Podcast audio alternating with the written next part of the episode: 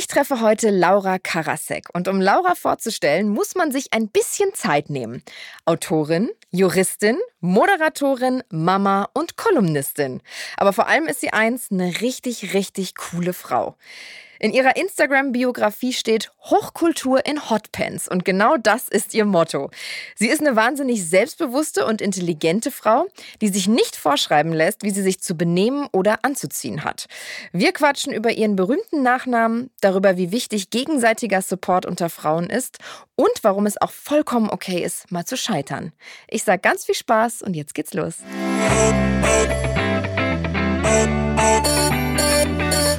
Ja, Laura, schön, dass du da bist. Ich freue mich total, dass du dir die Zeit genommen hast. Wo sitzt du gerade? Wir, wir quatschen ja nicht face to face, sondern nur ear to ear sozusagen. Ja, leider. Ich würde, ich sehne mich danach mal wieder face to face zu quatschen. Ich bin aber in Frankfurt gerade. Ich bin zu Hause. Und die Vögel zwitschern im Hintergrund. Ich sitze im, im Garten. Ach, ist das schön. Das ist so ja. ein bisschen Gefühl von Urlaub. Äh, ja, äh, wenn man nicht schon so lange zu Hause wäre, wäre hätte es das Urlaubsgefühl, ja. ja, ich äh, freue mich sehr, dass du heute da bist. Wir, wir kennen uns ja äh, aus der ein oder anderen Quiz-Sendung, wo wir irgendwie beide mal zu Gast waren, hatten immer sehr viel Spaß zusammen und ich finde es äh, sehr erfrischend und sehr schön, dass du jemand bist, der sich äh, in dieser ja, oft sehr ernsten und äh, ja, sehr zielstrebigen Branche, dass es da jemanden gibt, der sich selber nicht so ernst nimmt und über sich selber lachen kann und einfach richtig Spaß hat und eine, eine coole Kodderschnauze. Und das, das finde ich ganz, ganz toll an dir. Deswegen freue ich mich, dass wir heute ein bisschen mehr über dich erfahren und du ein bisschen von dir erzählen kannst. Du, wenn ich mich ernst nehmen würde, wäre ich, glaube ich, sehr unglücklich, weil ich neige zu, äh, ich bin etwas ungeschickt und wenn ich nicht über mich selbst lachen könnte, würde ich über mich selbst dauernd verzweifeln. Insofern ist mir das die liebere Option. Weißt du, was ich meine? Ich weiß, was du meinst, ja. Ich finde das im Übrigen auch eine sehr wichtige Eigenschaft ohnehin an allen Menschen. Man muss auch über, man muss gewisse Dinge ernst nehmen, aber man muss über sich selbst lachen können. Ich, ich finde das immer sehr sympathisch, wenn Menschen das können. Aber woher nimmst du diese Gelassenheit? Man hat so das Gefühl, dich kann so, so gar nichts erschüttern. Du bist so, so tiefenentspannt und einfach saucool. Oh Gott, das täuscht aber total. Ich bin extrem uncool. Ich mache mir über alles Gedanken. Ich nehme mir alles zu Herzen. Ähm, also ich bin schon ähm, manchmal denke ich, das ist so komisch, wie, wie, das kennst du bestimmt auch, das ist ja häufig so Selbstwahrnehmung und Fremdwahrnehmung, wie das manchmal so auseinanderklafft, dass man selber das Gefühl hat, oh Gott, ich bin unsicher oder ich überspiele das jetzt oder ich äh, tue jetzt irgendwie total äh, cool und innerlich bin ich aber wahnsinnig nervös oder ja verunsichert oder aufgeregt oder so. Also ähm, das, da, da gibt es oft eine, eine Diskrepanz, aber ich finde es schön, wenn es so rüberkommt, als ob ich gelassen wäre. ja, diese Diskrepanz, die kenne ich auch. Ist, man ist selber, man fühlt sich so überhaupt nicht selbstsicher und steht dann irgendwie in einer Runde und denkt so, oh Gott, und alle so, oh, guck mal, wie entspannt die ist. Also das äh, kenne ich auf jeden Fall auch auch. Ähm, ja, man immer, kann sich, ja, ja man kann sich, finde ich, auch manchmal so um Kopf und Kragen reden. Also ich, wenn ich zum Beispiel aufgeregt bin, neige ich nicht dazu zu schweigen, sondern eher noch mehr zu reden, weil das so eine, weil ich damit die Nervosität überspiele. Aber vielleicht wirkt das dann auf andere irgendwie so, als sei man, hätte man total viel Selbstvertrauen. Aber bei mir ist das eher so ein, oh, ich muss jetzt ganz viel sagen, damit kein peinliches Schweigen entsteht oder ich muss jetzt ganz viel, weißt du, die Lücke füllen oder so. Ja, ja, ja, das kenne ich auch. Wir, äh, wir machen immer am Anfang unseres Podcasts äh, so eine kleine Schnellfragerunde, um dich besser kennenzulernen. Mhm. Deswegen äh, antworte einfach aus dem Bauch raus, intuitiv und äh, ja, dann lege ich einfach direkt los, oder? Ja. Ich habe eine Schwäche für. Oh, Abgründe, menschliche Abgründe. das ziehst du dir gerne rein, oder? ja, ich, ich mag ich mag äh, auch so ein bisschen äh, etwas, was nicht immer glatt und heil ist. Ich mag auch, ich mag meine eigenen, aber ich mag auch kaputte, vermeintlich kaputte Seiten an anderen. Das ist auf jeden Fall eine Schwäche. Okay, das klingt sehr spannend. Ähm, äh, ich habe zu viele. Schwierige Frage. Warte mal, was habe ich da? Ich, ich, finde, ich bin so ein gieriger Mensch. Ich finde, man kann von nichts zu viel haben. ich habe, wenn dann eher zu viele ähm, so viele Interessen, die ich manchmal nicht so unterbringen kann, was mich so hektisch macht. Also ich würde mich manchmal, ich wäre manchmal gern fokussierter. Ich will dann immer ein Buch lesen, eine Serie schauen, ein Buch schreiben, äh, Freunde treffen und ich, mir fällt es manchmal schwer, mich auf eine Sache zu konzentrieren. Das finde ich selber manchmal, also das klingt so eitel jetzt zu sagen, oh, ich habe zu viele Interessen, oh mein Gott, sondern ich meine es eher im Sinne von, ich bin manchmal nicht ja, fokussiert genug. Und ich habe sicherlich auch zu viele Schuhe, aber das ist so ein Klischee. Und die hat man aber halt ja. auch einfach gerne so. Die hat man einfach gerne, ja.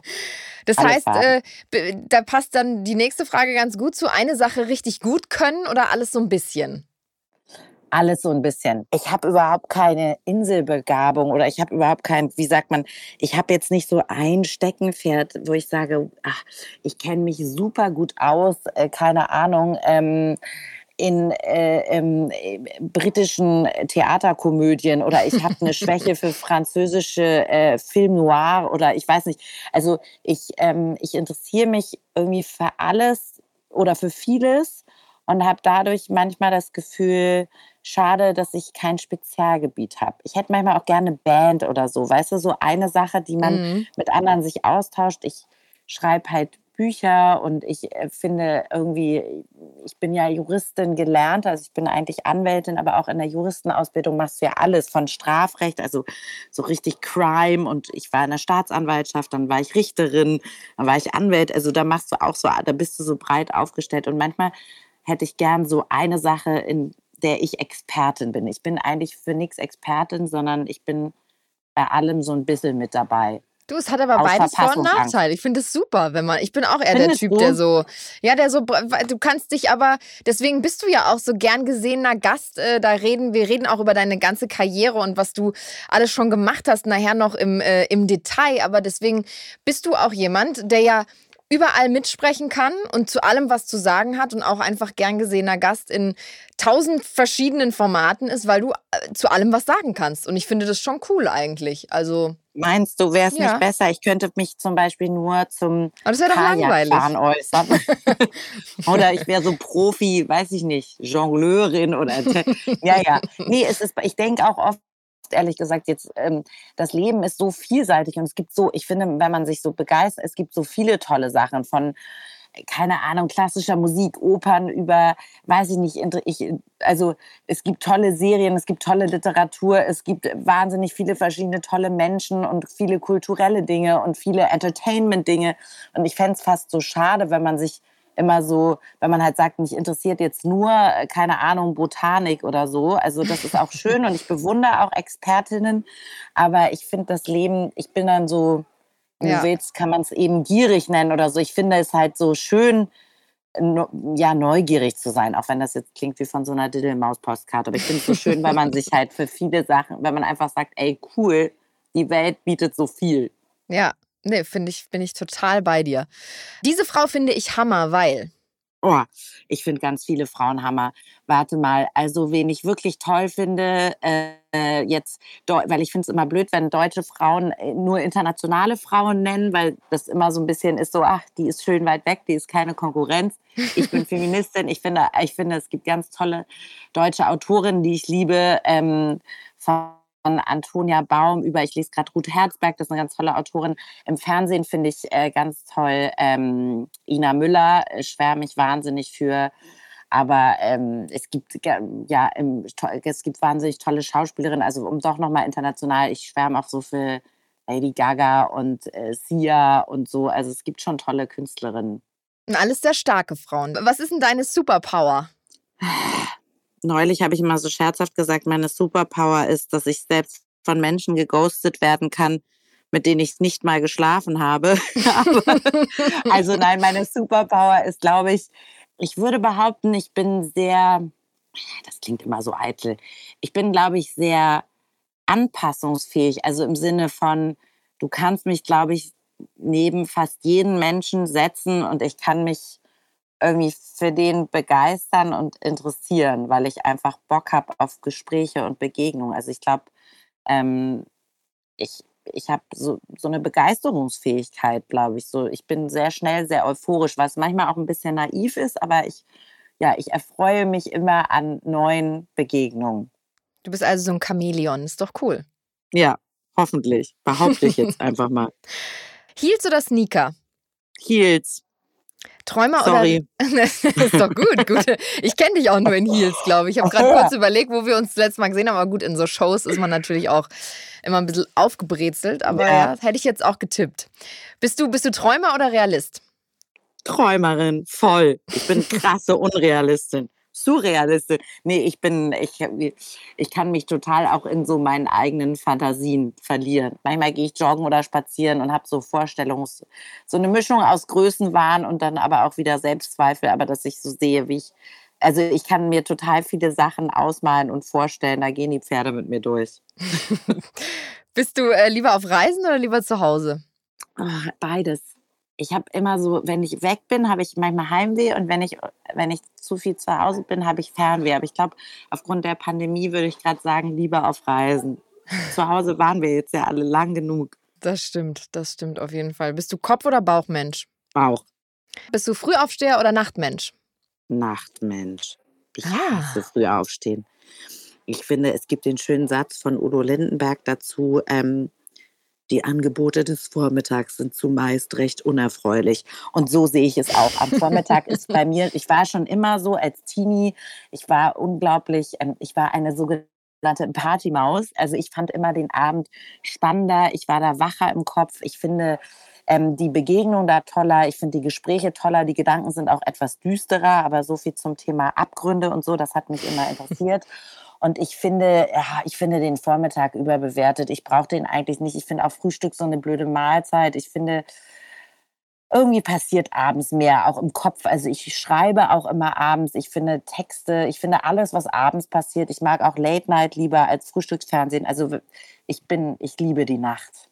Naja, das ist interessant, ja, weil viele sind ja auch, also ich zum Beispiel, ich mag die Nacht so als in meiner Freizeit, sage ich mal. Aber ja. ich bin äh, produktiver auf jeden Fall morgens. Also wenn ich morgens irgendwie aufstehe, brauche ich so eine halbe Stunde, aber dann kann ich arbeiten. Und wenn ich von der Arbeit komme und dann noch irgendwas arbeiten müsste oder schreiben oder lernen müsste im Studium, war das ganz schlimm. Bin ich immer auf meinem Laptop eingeschlafen, weil ich irgendwie ab nachmittags nicht mehr aufnahmefähig Ehrlich? bin. Ja, aber siehst du, das ist wirklich so eine Typsache. Deswegen wird das ja auch oft diskutiert. So soll man die Schule. Es gibt halt diese Nacht, es gibt diese Menschen, die einfach, die darauf eingestellt sind, dass sie halt nachts, da knipst sich bei mir irgendwas an und ich weiß, das ist nicht gesund und die Organe und ab drei Uhr wacht die Leber auf oder so. Aber für mich ist quasi, ich gehe eigentlich fast nie vor zwei oder drei Uhr nachts ins Bett. Ach, krass. Nie, also, ja, und wann ja, stehst du dann bin, auf? Es kommt darauf an, wann ich muss. Ne? Also manchmal früh, manchmal ähm, äh, schlafe ich dann auch bis zehn oder so oder stehe kurz auf. Ich habe ja auch Kinder und lege mich dann noch mal hin. Also ich bin überhaupt kein, ich mag keinen Mittagsschlaf. Ich, das verwirrt mich total. Ich habe noch nie Mittagsschlaf machen können oder so.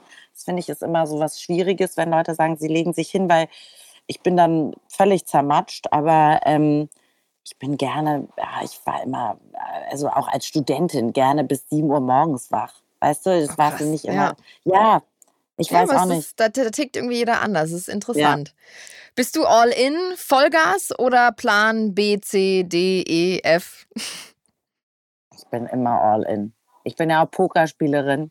Da ah. bin ich ah. zwar etwas feige, aber ich bin immer, also daher kommt ja so, ne? Ich bin schon all in. Ich will, ich denke, also im Privaten genauso wie im Beruflichen. Ich bin, ich glaube, ich habe nur zwei Gänge, nämlich an und aus oder Vollgas und gar nicht. Also ich kann nicht so Sachen halbherzig machen oder nicht alles geben oder nicht alles fühlen.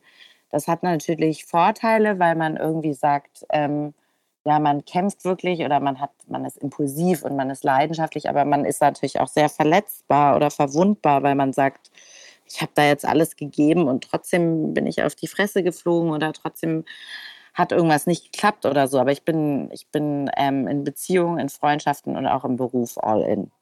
Das finde ich schön. Das finde ich, äh, ist mir sehr sympathisch, weil ich glaube, dass wenn man auf der Bremse steht, dass man nie äh, den das volle Leben erleben kann. Weißt du, wie ich meine? Das ist so ein bisschen Total. bildlich gesprochen, aber ich glaube, du musst Vollgas geben, um das genau, um das so in allen Facetten spüren zu können. Und dann tut es halt auch mal weh und man fährt mal irgendwie gegen die Wand. Aber äh, ja, das ist auf jeden Fall auch mein Lebensmotto. Aber lieber habe ich den Schmerz, weißt du, das ist halt der Preis. Also lieber habe ich dann sozusagen den, ja, den, den Schmerz oder den Kummer und sage aber, wenn etwas gelingt oder wenn etwas klappt oder wenn man total verliebt ist oder wenn man einen, einen Job kriegt, den man sich immer gewünscht hat, dann hat man auch das Glück, also es ist ja immer die Kehrseite der Medaille, es ist ja immer das Pendel und dass man dann halt merkt, okay, ich empfinde halt auch so ein starke, so eine Euphorie oder so ein Glücksgefühl und natürlich ist, ist ähm, ja, ist das Gegenstück dazu das Leid. Aber mir war es das irgendwie immer wert. Ich wollte immer viel fühlen, anstatt wenig zu fühlen. Ich finde wenig fühlen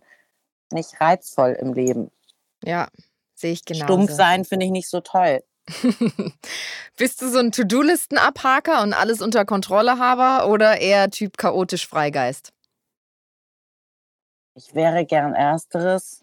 Ich muss mir aber eingestehen, ich bin einfach Letzteres. Ich bin unglaublich unstrukturiert und obwohl ich Juristin bin, ich bin, ähm, also ich, ich kann mich auch total verzetteln und ich, äh, ja, ich bin so ein bisschen konfus und chaotisch und hektisch und äh, ja, dafür aber nicht träge.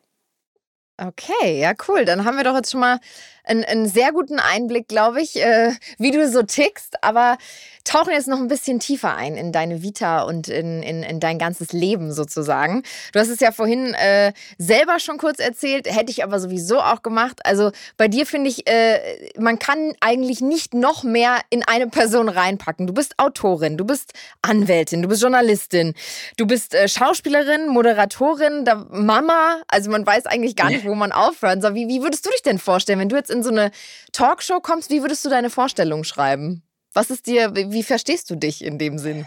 Also gelernt, also wenn man jetzt davon ausgeht, was man gelernt hat, dann würde ich natürlich sagen, ich bin Juristin oder Anwältin, weil ich das studiert habe und man immer ja das Gefühl hat, ähm, man sei so eine Mogelpackung, wenn man das nicht studiert. Ich weiß nicht, ob du das kennst, aber so dieses Imposter-Syndrom oder dieses Gefühl, wenn ne, man hat, bin ich das ein, bin ich jetzt Moderatorin, weil das habe ich ja nicht gelernt. Okay, nur weil ich meine Sendung moderiert habe oder weil ich eine Show habe, darf ich mich überhaupt Moderatorin nennen? Darf ich mich Autorin nennen? Mhm. Ja, ich habe drei Bücher veröffentlicht, aber habe ich, weißt du, ich war nicht irgendwie, ich habe nicht Germanistik studiert oder ich war nicht irgendwie, äh, also ich habe immer das Gefühl, darf man sich so bezeichnen, wenn man das nicht studiert hat, so nach dem Motto. Und deswegen würde ich, glaube ich, sagen, ich bin ähm, gelernte Rechtsanwältin, aber ja, wahrscheinlich schon Schriftstellerin und Moderatorin. Schauspielerin würde ich jetzt nicht sagen, obwohl ich es gerne wäre, weil da habe ich wirklich keine Ausbildung und das empfinde ich als Hohn gegenüber den Leuten, die ich sehr bewundere, die tolle Schauspielerinnen sind. Apropos Idole, also Paula Beer ist zum Beispiel eine wunderbare Schauspielerin in Deutschland. Bad Banks habe ich total geliebt, also die ist fantastisch. Es gibt so, es gibt so unglaublich gute äh, äh, Schauspielerinnen und eben da würde ich es nicht wagen, mich mit denen auf eine, auch nur in einem Atemzug zu nennen. Das ist aber sehr bodenständig von dir oder sehr, ja. wie sagt man, ja. Also, Fair, gell? Ja, finde ich schon. Das heißt, ähm, du hast äh, Jura studiert. War das eigentlich, also du hast ja dann auch als Anwältin gearbeitet und war das eigentlich immer dein, dein Plan im Leben? Also wolltest du immer in diesem Beruf arbeiten oder hat schon immer in deiner Brust so ein bisschen das, das Showbiz oder das in der Öffentlichkeit stehen gebrodelt? Also ich glaube, in jedem Menschen äh, den wir so kennen, äh, das weißt du auch, in dieser Branche steckt natürlich auch immer eine kleine Rampensau, die irgendwie sagt, hey, ich mag, ähm, ich mag die Bühne, ich mag das auch, ähm, irgendwie Menschen zu erreichen, Menschen zu berühren mit, mit meinen Themen oder so, mit, sei es eine Sendung, sei es eine Radiosendung, eine Fernsehsendung, ein Buch, ein Kunstwerk. Jeder Mensch, der so einen Beruf äh, ähm, ausübt, hat irgendwie ja das Bedürfnis, etwas zu bewegen oder etwas mitzuteilen ähm, und sehnt sich sicherlich auch nach Bestätigung oder einer Form von Applaus und, und möchte unterhalten.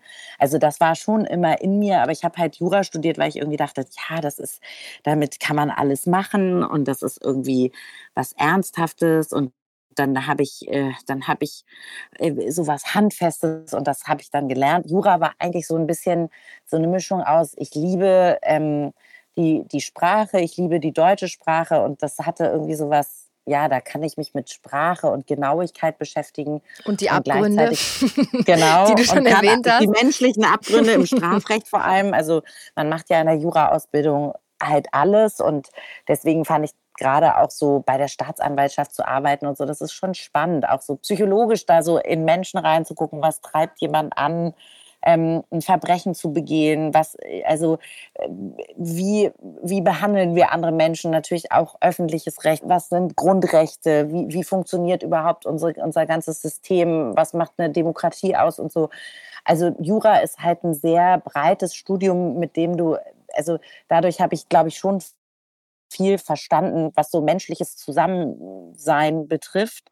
Aber ich habe das ehrlich gesagt studiert und dachte, ach, ich mache das erste Examen, danach werde ich Filmproduzentin oder gehe an eine Journalistenschule und dann lief das erste Examen gut und dann habe ich gedacht, gut, dann machst du jetzt auch noch das zweite. Und dann ähm, lief das zweite gut und dann bin ich einfach in so einer Kanzlei, was heißt hängen geblieben, aber dann fand ich das so ein Schnupperkurs mal, ich auf Safari in so einer, in so einer Großkanzlei wo irgendwie alle ähm, im Anzug jeden Tag rumrennen und man so, ich war hier im 36. Stock in so einem Hochhaus in Frankfurt und dachte so, okay, ähm, halt mal, das war für mich so eine fremde Welt, die ich sehr faszinierend fand irgendwie. Ja, ist ja auch völlig legitim. Es klingt ja auch mhm. cool und macht auch, glaube ich, Spaß. Also. Ja, also inhaltlich ist es schon, das ist schon, es war auch eine Herausforderung, weil ich immer auch so ein bisschen dachte, okay, ich bin hier so, mein Chef hat immer gesagt, du bist so der Paradiesvogel unter den Anwälten, wobei man auch da Vorurteile hat. Nicht alle Juristen sind Langweiler. Das stimmt einfach nicht. Es gibt total tolle Menschen, die einfach sehr clever sind. Also da ist ein sehr hohes Niveau an ja, am Austausch und so, aber ich habe dann nach sechs Jahren einfach gemerkt, okay, ich will noch mal was anderes machen. Und dann bin ich da raus und jetzt bin ich in dieser wunderbaren Unterhaltungsindustrie wie du. das stimmt. Das, äh, das heißt, der, der Schritt in die Öffentlichkeit zu gehen kam, kam ja eigentlich dann relativ spät oder ist noch gar nicht so lange her. Ähm, Gab es da irgendwie so einen Schlüsselmoment, dass du irgendwie gesagt hast, so, ich meine, du hattest ja schon ein Buch geschrieben, 2012. Ähm, und hast dann irgendwann, hast dann einfach irgendwann gesagt, so, oh, jetzt habe ich mal Lust irgendwie auf eine Talkshow oder wie, wie lief das ab? Dieser Switch? Also ich glaube, dass das ohnehin so ist, dass, ähm, was, wir ja auch schon eben besprochen haben, dass man eben so, dass das Leben so vielseitig ist. Und ich irgendwie dachte, das ist ein total altmodisches Modell, zu sagen, ich bin einmal in dem Job und da bleibe ich jetzt 50 Jahre und das ist jetzt mein, ich habe die Firmenzugehörigkeit, sondern dass ich wollte irgendwie Dinge ausprobieren. Und ich glaube, dass es für viele Menschen schön ist zu sagen, ich möchte nicht in einer Version von mir als Geisel verhaftet bleiben, nur weil ich mich irgendwie mit Mitte 20 mal für das und das entschieden habe, heißt das nicht, dass ich das mit Mitte 50 auch noch toll finden muss oder in meinem Fall eben mit Mitte 30. Ich habe dann einfach gedacht, so, ich habe da jetzt sechs Jahre in der Kanzlei gearbeitet, ich finde das total toll, aber ich möchte jetzt noch mal was anderes. Ich möchte jetzt noch mal eine andere Version von mir testen und wenn ich damit halt auf die Nase fliege, dann ist das auch schmerzhaft, aber auch in Ordnung. Aber ich wollte immer etwas wagen. Ich finde irgendwie Wagnisse spannend und ich hatte das Gefühl, da habe ich alles gesehen und jetzt möchte ich mal was anderes sehen und was anderes erleben und ausprobieren. Und ähm, dadurch, dass ich meinen ersten Roman äh, geschrieben habe, wie du gesagt hast, 2012, war ich da mit halt viel in Talkshows, also bei Lanz und bei Jauch und so. Und dann schnuppert man natürlich, dann merkt man, ach, das macht aber auch Spaß, so dieses äh, über Bücher reden in der Öffentlichkeit und tolle Persönlichkeiten kennenlernen. Und ich glaube, da war dann so eine Sehnsucht da, was wäre wenn? Also das fragt sich ja jeder Mensch, glaube ich, immer, was ist eigentlich mit dem Leben, was ich nicht gelebt habe oder was ist eigentlich, was wäre, was hätte ich gemacht, wenn ich nicht das gemacht hätte, was ich jetzt mache. Und mhm. diese Sehnsucht hat dann irgendwann Überhand genommen. Dann bin ich aus der Kanzlei raus, habe meine eigene Sendung da bekommen äh, bei ZDF Neo ähm, und habe da irgendwie angefangen, Talk oder Late Night zu machen und habe gemerkt, ach, macht auch Spaß. Das ist auch schön. ja. ja. Nicht nur Verträge prüfen und Prozesse führen und für Mandanten vor Gericht auftreten, sondern hey, es gibt noch was anderes. Und das finde ich immer wichtig, dass man irgendwie, ähm, dass man, ja, dass man im Leben irgendwie so ein bisschen, keine Ahnung, neugierig bleibt oder einfach guckt, was gibt es da noch? Es gibt so vieles, was man machen kann, was toll ist. Du hast ja auch schon relativ. Ja, total. Also sehe ich genauso und auch immer so ein bisschen auf sein Bauchgefühl zu hören und zu sagen, hey, auch wenn das jetzt so völlig, in deinem Fall war es nicht absurd, weil du hast ja schon früh auch äh, diese Öffentlichkeitsluft so ein bisschen schnuppern dürfen. Mhm. Dein Papa, Helmut Karasek, äh, bekannter Literaturkritiker, Bestsellerautor, Journalist, ähm, hast du ja schon mitbekommen, wie es ist, wenn jemand aus der Familie sozusagen in der Öffentlichkeit steht. Da kannst du auch gleich mhm. noch ein mhm. bisschen was zu erzählen. Aber ich finde auch, auch wenn der, der Wunsch oder die Idee noch so absurd ist, dass man sagt, hey, irgendwie hätte ich Bock, äh, keine Ahnung, jetzt nochmal, hm, keine Ahnung, Springreiterin zu werden, ja. Äh, obwohl ich überhaupt nicht reiten kann. Aber dann finde ich, sollte man auch auf sein, auf sein Bauchgefühl hören und nicht sagen, hm, das ist jetzt aber, das traut mir jetzt A keiner zu oder B macht es jetzt eigentlich keinen Sinn. Ich bin ja schon, was weiß ich, 35, 40, 45, jetzt nochmal umschulen. So, deswegen, ich finde eigentlich cool, wenn man einfach auf seine innere Stimme hört und sagt, ja, probiere ich halt auch mal aus. Wenn es nicht klappt, klappt es nicht, dann habe ich ja noch ein Backup sozusagen. Ja, also ich glaube, man sollte sozusagen seine Träume nicht aufschieben und nicht immer sagen, irgendwann mache ich, ne, wir kennen das ja alle, man sagt sich immer, ah, wenn ich mal groß bin, mache ich da oder wenn das und das ist, dann mache ich mal das und ich habe dann irgendwie durch die Geburt meiner Kinder, die auch Frühchen waren und ich war dann mit denen auf der Intensivstation und mein Papa ist dann gestorben und da habe ich so gedacht, ey, du bist jetzt Mitte 30, so was ist eigentlich mit deinen, was hast du dir eigentlich noch für dein Leben gewünscht? Und dadurch, das war so eine Zäsur und dann habe ich irgendwie gedacht, ja, also nicht immer nur sich selber erzählen, ja, irgendwann schreibe ich noch mal ein neues Buch, ach, irgendwann mache ich mal eine Fernsehsendung, sondern das halt gleich sagen und ja, äh, wer nicht wagt, der nicht gewinnt. Also sozusagen, ja, wenn du Bock hast, äh, wie du sagst, Springreiterin zu werden oder irgendwie, äh, keine Ahnung, einfach dein Leben auch mal umzukrempeln, dann mach es. Also das ist natürlich auch mit, mit Kampf und mit irgendwie Aufwand verbunden, aber man darf auch nicht zu bequem werden, finde ich. Ja, auf jeden Fall. Das sehe ich genauso. Wie, wie war das denn für dich? Ähm, mit so einem berühmten Papa aufzuwachsen und auch mit dem Namen Karasek aufzuwachsen, ist ja auf der einen Seite wahrscheinlich eine ja, ein, großer Gewinn, weil man einfach Türen geöffnet bekommt, sozusagen, die man vielleicht sonst nicht geöffnet bekommen würde. Aber war das auch eine Bürde für dich? Oder, oder auch hast du auch mal Momente erlebt, wo du gesagt hast, oh, würde ich anders heißen, wäre es vielleicht einfacher oder müsste ich mich nicht so beweisen? Oder war da Druck zu spüren für dich? Also ich heiße ja gerne so, weil, ähm, weil ich meinen Vater unglaublich geliebt habe und wir uns auch sehr, sehr nah standen. Und ich habe drei Brüder und ähm, diese haben auch immer zu mir gesagt, du bist Papa eigentlich am ähnlichsten. Und mein Vater hat immer mhm. zu mir gesagt, deine Mutter sagt, du bist wie ich. Und das meint sie nicht als Kompliment. Ja, also ich war immer so der, der kleine Helmut sozusagen ähm, vom Wesen her ähm, ich fand es auch schön, ähm, was damit einherging, weil ich, ich war stolz äh, darauf, oder was heißt stolz? Ich, ich fand das toll, dass meine Eltern sich beide irgendwie so im kulturellen Bereich getummelt haben, dass sie Theater- und Literaturkritiker waren und ähm, dass ich natürlich tolle Schriftsteller und Schauspielerinnen und irgendwie immer so kennengelernt habe. Als Kind nimmt man das gar nicht so wahr, weil man irgendwie denkt, ja, äh, irgendwie die Freunde der Eltern, dann eine Zeit lang in der Pubertät sind einem die Eltern ja dann auch peinlich. Mhm. Aber dann war ich sehr eng wieder mit ihm und habe natürlich auch gesehen, wie glücklich er in diesem Beruf war und gemerkt, okay, das scheint ja nicht das Schlechteste zu sein, wenn man Bücher liest und Bücher schreibt und ähm, tolle ja, Regisseurinnen kennenlernt, tolle Autoren, ähm, tolle Schauspieler, Regisseur, ja, also einfach, das war für mich dann so, eine, so ein Faszinose oder da habe ich einfach gemerkt, oh, das sind irgendwie, ich bin wahnsinnig viel ins Theater gegangen mit meinen Eltern, ich habe mit meinem Vater Gedichte gelesen, ich war dann auf Premieren feiern, ich hab durch, ich habe meinen Papa oft begleitet, weil der in Berlin arbeitete und wir lebten in Hamburg und ich habe in Berlin Jura studiert. Das heißt, ich war dann irgendwie mal mit ihm was weiß ich, auf irgendeiner James Bond-Premiere oder ich habe für die Backstreet Boys und Take That geschwärmt als junges Mädchen und dann hat er mich mitgenommen zur goldenen Kamera und dann waren die da und ich habe ihn eigentlich nur benutzt, um an, um an meine Teenie-Idole ranzukommen. Und so, und aber natürlich ist der, ist ja klar, wie bei jedem Promi-Kind schwingt da natürlich auch immer mit, ja, du kannst selber nichts oder du hast nichts geleistet oder die hat das ja nur weil. Also das ist ja so ein klassisches Ding, was ohnehin gern bei Frauen gemacht wird. Ne? Mhm. Ähm, du hast das nur, weil du hübsch bist ähm, in deinem Fall oder ich habe es nur, weil mein Vater berühmt ist oder die hat das ja nur, weil sie mit dem und dem irgendwie ein Verhältnis hat. Also wird ja gerne mal unterstellt, dass das alles nicht durch Leistung erreicht wurde, sondern durch ja, durch irgendwas anderes, was Vitamin man als B Frau oder dann, genau, Connections oder natürlich. Ja.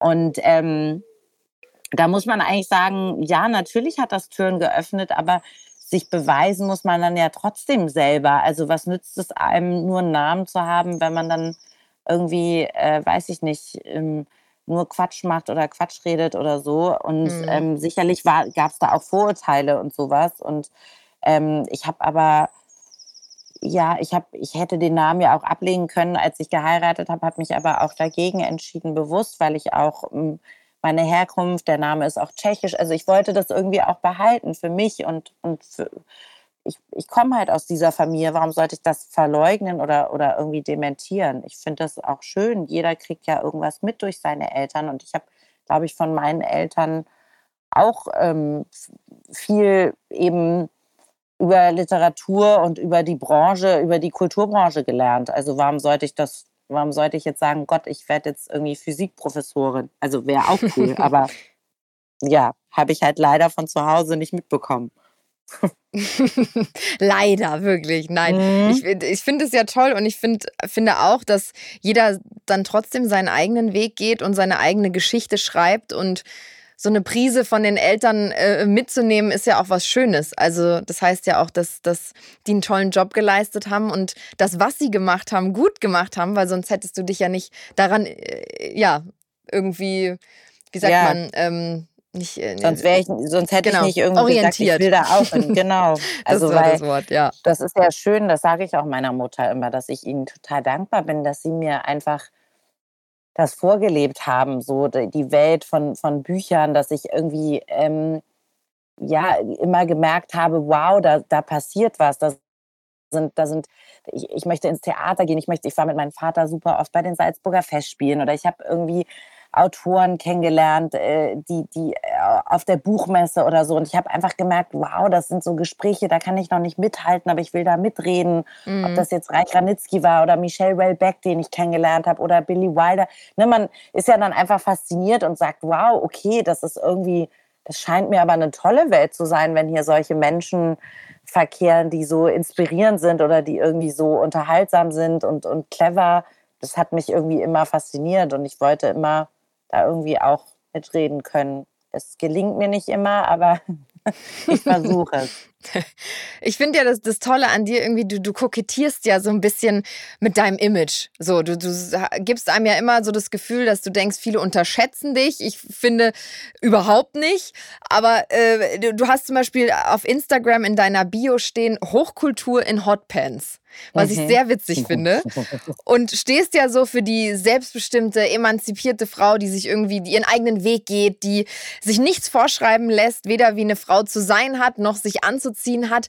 Wo, wo kommt das her? Ich finde, du, du vertrittst so eine richtig coole feministische Position, die aber nicht, nicht so mit, mit dem Vorschlaghammer ist, weißt du? Sondern so aus dir heraus. Und das, ja, interessiert mich immer, wie, wie, wie, wie kommt es dazu? Wie, wie, was möchtest du rüberbringen? Was ist deine Message? Dankeschön. Das, also ich glaube, es ist wichtig, dass ähm, ja, dass, es, dass das Bild sich einfach wandelt. Ich finde, ich finde es, ich bin Feministin. Ich finde diese Vorurteile aber so falsch zu sagen, ah, eine Feministin, dafür bist du aber, wieso trägst du denn hohe Schuhe, wenn du Feministin bist? Und wieso bist du ja. denn rasiert, wenn du eine Feministin Also ich finde alles, was immer versucht, Frauen in eine Form zu pressen, so darf man aber nicht aussehen, wenn man intelligente Bücher schreibt. Und so ist man, also als wäre das alles immer so ein Widerspruch, als könnte man nicht sagen, na ja, also ich habe jetzt noch nicht davon gelesen, dass irgendwie äh, Lippenstift Gehirnzellen vernichtet und ich hab, kann vielleicht genauso Freude an Unterhaltungsfernsehen haben und Entertainment so wie an äh, irgendwie einem äh, ne, schlauen Buch oder so. Also ich finde immer dieses das oder das und entweder oder. Und dieses in ein Korsett gepresst werden, gerade was Frauen in der Öffentlichkeit immer noch häufig passiert oder Politikerinnen auch oft unterstellt wird. Und ähm, das ging mir einfach schon immer auf den Keks. Und ich glaube, das ging in meiner Kanzlei los, dass ich so begriffen habe, okay, man, man darf so und so nicht aussehen, weil man das und das, also wenn man ernst genommen werden will, dann darf man als Frau aber keine hohen Schuhe tragen und so. Und ich habe mich darüber immer sehr geärgert und habe gedacht, wir Frauen müssen viel mehr äh, diese Vielfältigkeit auch untereinander feiern und sagen, es gibt eben auch nicht nur die eine Frau, die ernst genommen wird. Oder es kann auch nicht nur die eine geben, die irgendwie, ach, die moderiert ja jetzt schon eine Sendung oder die ist jetzt schon auf dem Panel, sondern Frauen müssen wirklich gegenseitig, und das sage ich nicht nur so, ich meine das und ich fühle das. Wir müssen uns gegenseitig unterstützen. Wir müssen Komplizen sein. Wir müssen uns empfehlen. Ich lese inzwischen fast nur noch Bücher von, von Autorinnen. Ich versuche das mit meiner Reichweite, dass ich in meine Sendungen viele Frauen einlade, dass ich Gästinnen habe, dass ich sage, ich möchte auch Frauen pushen, weil nur zu sagen, ich bin Feministin und dann doch wieder nur mit Männern abzuhängen, bringt, ich liebe Männer. Ich hänge gerne mit Männern ab, ja, um Gottes Willen. Aber ich finde, das muss wirklich gelebt werden, diese Komplizen Komplizenschaft und dieses sich gegenseitig abfeiern und nicht sagen, wie sieht die denn aus? Und guck mal, was hat die denn da gemacht? Also dieses, das kommt leider nicht nur von Männern, sondern leider auch immer noch von anderen Frauen und das, das darf nicht sein. Ja, du hast Man muss ja auch jede Frau cool finden, nur weil es eine Frau ist, weißt du, um Gottes Willen. Ja. Ich finde auch Frauen doof, ich finde auch Männer doof. Aber ich versuche immer darauf zu achten, woher kommt das, warum ist das so, warum, warum findet da weniger Unterstützung statt als bei Männern, die dann sagen, hey, der Junge, ne, ich kenne das so von den Anwälten auch, die sehen sich dann die Partner, die älteren, erfolgreichen haben sich dann in dem jungen Kollegen wieder, ah, der ist wie ich mit 30 war und das, der wird jetzt gefördert. Ich war das so leid. Nee, ich, äh, ich, ich will das nicht. Ich will, ich will irgendwie, dass wir viel Diversity haben und dass tolle Frauen auch keine Scheu haben, andere Frauen äh, zu pushen, zu empfehlen und nicht dann denken, oh Gott, dann komme ich aber bei den Männern schlecht an oder Gott, da nimmt die mir was weg. Weißt du, diese vermeintliche mhm. Stutenbissigkeit, die bin ich auch so leid. Ja, das wollte ich gerade sagen. In einem Interview, da hattest du auch über das Thema Stutenbissigkeit geredet, dass es eigentlich ja. gar nicht gibt in der Form, sondern dass es so, ja, mehr irgendwie eine Erfindung ist, ne? Ja, ich habe immer das Gefühl, das werde ich, ich weiß nicht, ob du das auch kennst, du wirst ja auch äh, viel interviewt und stehst schon viel länger in der Öffentlichkeit als ich. Also, Ach, dass Frauen immer gefragt werden, ja, wie ist das denn mit anderen Frauen und können sie und erleben sie da aber nicht diese Stutenbissigkeit und wie ist das denn? Ja. Also, dass ich auch sage, das wird einem so suggeriert. Ähm, ich habe ganz tolle Frauen kennengelernt, die mich unterstützen. Wie gesagt, es gibt auch Frauen, die nichts für andere machen und das finde ich immer total ähm, schade. Ich glaube trotzdem, dass das ein Ergebnis oder ein Resultat ist dieses dass uns eben beigebracht wurde, es kann nur eine geben, es ist nicht genug Platz für euch. Weißt du, es gibt zehnmal denselben Mann, so ungefähr. Und dann so, nee, die eine Autorin, die Fernsehen macht, die gibt es leider schon, Laura, für dich ist kein Platz mehr. Also das wird einem ja dann immer noch oft so verkauft. Und das finde ich, nee, es gibt genug Platz für viele tolle Frauen nebeneinander. Und ähm, diese Frage, dass auch bei Frauen eben, ich werde auch immer gefragt, ja, du bist ja Mutter und wie machst du das mit den Kindern? Ich denke mir, bei Männern, die in der Öffentlichkeit stehen, wird irgendwie nie darüber geschrieben, dass die Väter sind. Ne? Oder mhm. bei Politikern, wenn du dir die Debatte um Annalena Baerbock anguckst, dass gesagt wird, naja, kann sie das denn leisten und kann sie denn Kanzlerin, wenn sie Mutter ist und so. Also das sind immer Dinge, die nur Frauen so die, also schon allein durch diese Fragerei. Und dann ist man, wenn man die eine Frau ist, die irgendwie mehr macht, ist man gleich die Powerfrau und man ist dann gleich so, wow, die eine Powerfrau. Ich finde den Begriff schon so scheiße. Ich will keine Powerfrau sein. Gut, dass unser Podcast sich um Powerfrauen dreht. Aber es ist, es ist ich, ich, gestatte dir, dass du das sagst. also, wo sind denn die Power-Männer? Und weißt du, ich finde Powerfrauen, klar, das wird so benutzt, aber das klingt immer so, als wäre man so die Ausnahme und alle anderen Frauen wären irgendwie so Waschlappen. Das stimmt ja einfach nicht. Ja, ich finde auch, es wird so vorausgesetzt, dass man so sich unter Frauen nicht mag. Also ich hatte es auch ganz oft ja. erlebt, dass man dann so zu mir gesagt hat, so, uh ja, also das ist jetzt ein Interview mit der und der, ich sage jetzt natürlich keinen Namen, ging eher um amerikanische ja. Stars, wo dann auch mal der Satz fiel so, naja, vielleicht machst du dann halt lieber die Haare zu, musst ja auch keine hohen Schuhe anziehen, nicht, dass die sich angegriffen fühlt. Wo ich dann so ja, dachte, so, krass. hä? und ich bin dann da immer tiefenentspannt rein und ich, ich nehme eh jeden Menschen so, wie er sich sozusagen mir präsentiert und dann mache ich mir mein eigenes Bild. Ich möchte mir gar nicht vorher überlegen, wie jemand mir gegenübertritt, weil ich behandle alle gleich und ähm, gehe auf derselben Ebene sozusagen auf, auf jeden zu. Und oft hat es mich dann so, war dann so, ach echt, die war nett zu dir? Wo ich mir so dachte, ja, wieso soll sie denn nicht nett sein? Ich war doch auch nett zu ihr.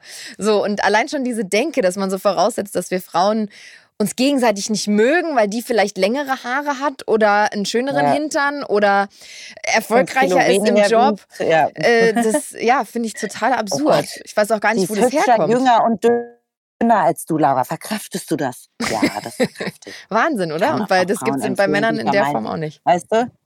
Nee, und das ist, das ist doch echt erstaunlich, dass dir das gesagt wird. Und so, mir wurde das auch ein paar Mal gesagt bei gewissen Sendungen, so, ja, hm, zieh vielleicht lieber keine hohen Schuhe an, vielleicht mal Sneakers und du kommst dann so und so rüber. Und ich, ja, du musst auch nahbar sein oder du, und ich denke, ich bin total nahbar. Ich bin, ich bin null arrogant. Ich bin wirklich, ich bin dafür, dass wir offen auch über unsere ja, Schwächen und Marke sprechen und so weiter. Also ich finde das total schwachsinnig.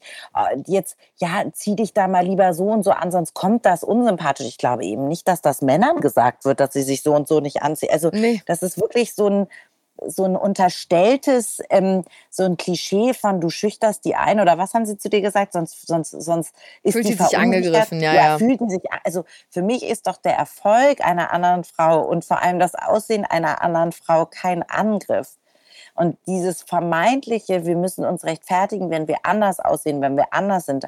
Arbeitende Mütter müssen sich rechtfertigen, weil sie arbeiten, nicht arbeitende Mütter müssen sich rechtfertigen, weil sie nicht arbeiten. Aufgebrezelte Frauen müssen sich rechtfertigen, weil sie zu viel Make-up tragen. Nicht aufgebrezelte Frauen müssen sich rechtfertigen, weil sie sich gehen lassen und sich keine Mühe geben und irgendwie verhärmt aussehen. Es ist doch, wie man es macht, macht man es falsch. Das ist doch bescheuert. ja, das ist völlig bescheuert. Oder? Da hast du ja auch in deinem äh, Buch drüber geschrieben, in deinem zweiten Buch. Ja, die sind echt, 2019 mhm. erschienen. Du hast aber jetzt schon drei Bücher geschrieben und sitzt am vierten, ja. habe ich gelesen. Stimmt das? Genau. Okay, ich das sitze am Buch aber Schreiben ist auch immer so, ein, so eine Mischung aus Hybris, oh Gott, es läuft geil, das muss jeder gelesen haben und dann wieder sitzt man da nachts und denkt, wen interessiert das? Es muss alles, ich möchte am liebsten das ganze Dokument löschen und mich gleich mitlöschen. Ab in den Papierkorb mit mir und dem Dokument. Also, ja. Okay, das Aber ist noch mein, im Prozess sozusagen. Genau, das ist im Prozess und mein, mein zweiter Roman, also mein drittes Jahr, die sind echt, sind ja nur so, was heißt nur, aber es sind eigentlich Kolumnen, so eine Sammlung darüber, wie Männer und Frauen, da geht es auch noch viel so um dieses Anwaltsdasein und so die, die, die Branche, also wie Frauen da wahrgenommen werden und ob man eben denkt, man ist eine Mogelpackung und ob man, wie sexy ist, noch seriös und so weiter. Und äh, in meinem dritten Rom äh, in meinem dritten Buch, aber zweiten Roman, der heißt Drei Wünsche. Da geht es halt so um, das sind drei Frauen, die äh, alle so Anfang Mitte 30 sind. Und da geht es auch um, um, viel um Sexismus, um Mobbing im Büro, ähm, wie, was du machst, wenn dein Chef dich anbaggert hat, ähm, übergriffige Situationen, also einfach so ein bisschen MeToo oder dieses, diese, diese Grauzone, in der man nicht weiß, ist das jetzt schon, ist das jetzt sexistisch, ist das jetzt irgendwie übergriffig, muss ich das ertragen, weil ich eine Frau bin. Es geht aber auch um so Themen wie ähm, Untreue in Beziehungen, also dass Frauen ja auch immer so ein bisschen abgeschwässe Männer dürfen fremdgehen und sind die geilen Hechte und Frauen mhm. sind irgendwie die Schlampen. Ähm, also auch so ein bisschen toxische Beziehungen und, äh, und aber auch sowas wie unerfüllter Kinderwunsch. Also weil ich auch finde, dass das so ein Tabuthema ist, so dass viele sich nicht jetzt so langsam sich trauen, aber viele nicht darüber sprechen, wenn sie Probleme haben, schwanger zu werden, was auch äh, eben nicht immer an der Frau liegt, sondern auch am Mann liegen kann.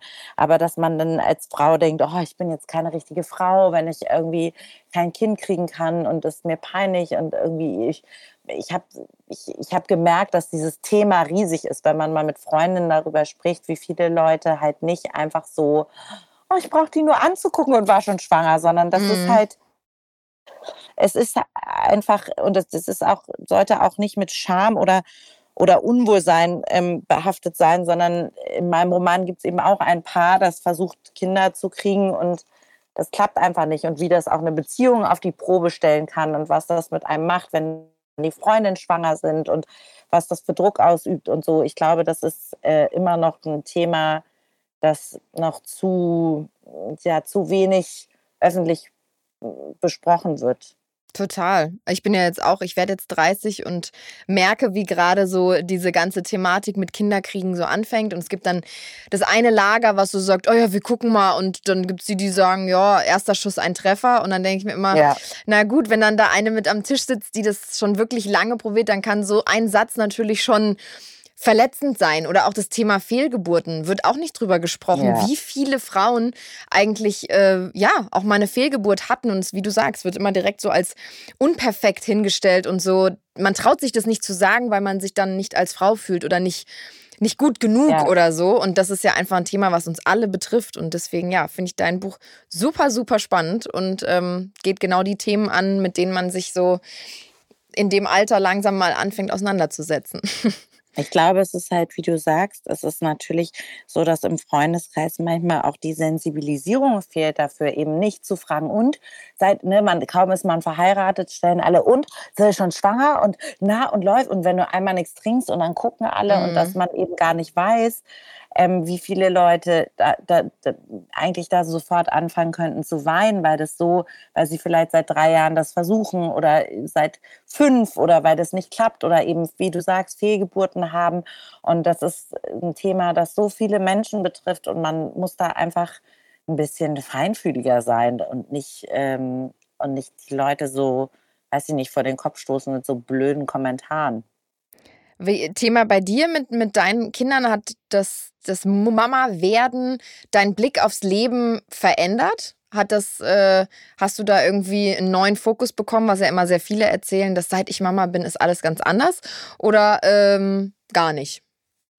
Ich finde es eigentlich, also natürlich relativiert das viel. Ich finde es trotzdem oft ärgert es mich, wenn Leute sagen, wenn jetzt irgendwas nicht klappt oder so, und dann sagen Leute, ja, aber also, Laura, beschwer dich doch nicht. Ich meine, du hast zwei tolle Kinder. Also, ich denke, gut, das würde man einem Mann auch nicht sagen, wenn der beruflich jetzt irgendwas erlebt, was blöd ist, dann sagt man, ach Mensch, aber du bist doch Vater, so jetzt sei doch nicht traurig, dass irgendwie die Quote nicht so doll war. Ähm, ich finde aber natürlich ist es so, dass die, dass ich durch das Muttersein ähm, schon eine andere Form von Demut erlebe oder eine, eine Form von es ist halt nicht selbstverständlich, Kinder auf die Welt zu bringen, gesunde Kinder, glückliche Kinder. Und es ist irgendwie, ähm, ja, da empfinde ich schon, so kitschig das jetzt klingt, aber eine große oder eine unendliche Dankbarkeit. Und ähm, trotzdem bin ich immer die Laura geblieben, die ich, also es ist ja vermessen zu glauben, okay, man wird Mutter und durch, also als würde man durch die Zauberkugel gehen mit der Geburt und dann ist man Alles ein verändert Mensch. sich. So, man hat dieselben Bedürfnisse auch wie vorher. Man will trotzdem auch noch der selbstständige Mensch bleiben. Und ich habe immer versucht, das auch zu leben, dass ich eine liebende und aufmerksame Mutter bin, dass ich aber gleichzeitig auch manchmal egoistisch bin und sage, ich, ich mache auch Dinge nur für mich und ich arbeite und ich mache Geschäftsreisen und ich will auch mal äh, ein Trinken gehen mit, mit Leuten und ich, man ist jetzt nicht nur, weil man Mutter ist, plötzlich ein neuer oder anderer Mensch. Du bleibst trotzdem auch, du hast das Wesen, was du vorher hattest, das legst du ja nicht ab und das hätte ich auch nicht gewollt. Ich glaube, ich lebe meinen Kindern das auch vor, dass man irgendwie ähm, ja so, so ein bisschen man muss auch nicht immer vernünftig sein. Man kann Lebensfreude versprühen und man kann auch mal Dinge falsch machen und ausprobieren. Und man muss jetzt nicht nur, weil man Mutter ist, plötzlich alles richtig machen und ganz seriös sein und äh, keine Ausfälle mehr haben, sondern ja, ich bin auch, ich habe auch meine Widersprüche und meine Schwächen und das dürfen meine Kinder auch sehen und mitkriegen. Hast du nicht auch ein bisschen das Gefühl, das hat sich verändert? Also ich finde, wenn ich so an meine Eltern zurückdenke und an meine Kindheit, das waren, also es war jetzt nicht so, dass, dass sich die ganze Welt um mich gedreht hat, sondern ich war dabei. Ich habe den ganzen Lifestyle meiner Mutter mitgemacht. Ich habe, wenn ich abends müde war, mich im äh, Restaurant unter den Tisch gelegt oder mhm. auf die mhm. Bank gelegt ja. und war viel bei meinen Großeltern. Und es war alles so, es war so entspannt. Und meine Mutter hat da nicht so einen Geschiss drum gemacht. So, ich war halt einfach da und die liebt mich über alles. Und es war aber einfach irgendwie easier. Und ich habe das Gefühl, heutzutage ist dieses Thema Mama sein und wie macht man es richtig und was macht man falsch und was geht und was geht gar nicht. Das ist so, es hat, es ist irgendwie anders, oder?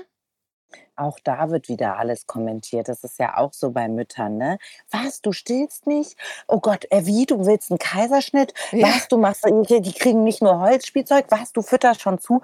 Also egal, was du machst, das ist ja auch etwas, dieses, ich glaube, wir müssen ohnehin aufhören, dauernd ähm, den Lifestyle oder die Lebensentscheidungen anderer Menschen irgendwie äh, zu kommentieren. Das ist, glaube ich, durchs Internet hat das einfach so überhand genommen, dass jeder irgendwie meint, äh, okay, ich bin jetzt Mutter und ich habe äh, deswegen weiß ich, wie Mutter sein geht und nur mein Weg ist der richtige. Nein, es gibt ganz viele Wege, die, die in Ordnung sind und das muss jeder Mensch selber wissen, wie es sich für ihn gut und glücklich anfühlt. Also es ist total Quatsch, äh, sich da einmischen zu wollen oder vielleicht auch aus Verunsicherung zu denken, ja, also hm, komisch, ich mache es irgendwie anders als die, dann muss die es ja falsch machen. So ist es ja nicht, sondern äh, du brauchst keine Rechtfertigung für deine Lebensentscheidung. Das musst du von niemandem rechtfertigen.